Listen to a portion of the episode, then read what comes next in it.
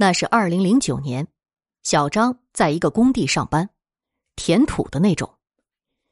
有一天晚上，后八轮拉开一车土，指挥员用对讲机告诉他，这是一车巨力土，要他领去填路。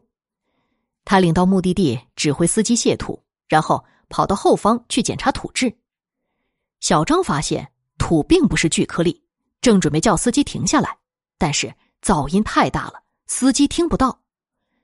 就在这个时候，他突然闻到一股腐臭味儿，哗的一声，整车土都卸了下来。当他用手电照过去的时候，吓了一大跳，土里面有一副不完整的棺材。于是小张马上叫来附近的同事，当他们走近，发现还有破损的寿服，腐臭味儿特别的浓。他们叫来工地领导。因为盗土的位置正好对着一幢私房大门，领导叫他们此事不可外露，需要隐瞒，然后叫来推土机就地推坑埋了。大概一个星期后，凌晨两点左右，小张一个人正好被安排到埋棺材的位置指挥车辆。当时卸土车比较少，大概十分钟来一辆。小张无聊的拿着对讲机听收音机。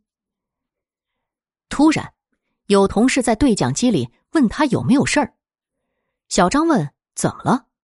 对方说：“他老是用强光手电筒照他们。”小张当时的手电根本就没开，他们离小张的位置大概三百米左右。小张当时以为他们是在开玩笑，就没在意，说没事儿，就继续听收音机。没过多久，小张突然很清晰的感觉到。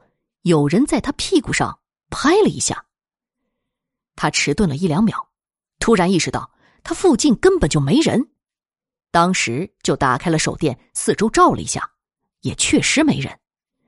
他第一个反应就是往办公楼跑。小张跑出五十米左右，突然一条狗窜出来，吓了他一大跳。当他跑到办公楼，浑身都是冷汗，同事说他脸色好白呀。于是，领导加派两个人和小张一起到附近值班。凌晨五点，所有人下班回到了办公室。小张讲述了之前的经历。当时在场的加上小张一起有七个人，其中有一个是来值白班的。小张和其余五个是下班准备回去睡觉的。讲完，他们都说小张是胡说的，然后他们就各自回家睡觉了。到了下午，小张回到工地，结果就出事儿了。那个当时在场值白班、唯一没有回家的人，就在工地上无缘无故的死了。后来老板重视此事了，立马叫他们所有做事的人去南岳拜菩萨，还请来了道士。后来不到三个月的时间，埋棺材地方。正对着大门的那幢私家房子里，一男子也无缘无故的死了。也不知道这算巧合还是真的有鬼怪。反正知道这个事的人都相信，小张当晚遇到不干净的东西了。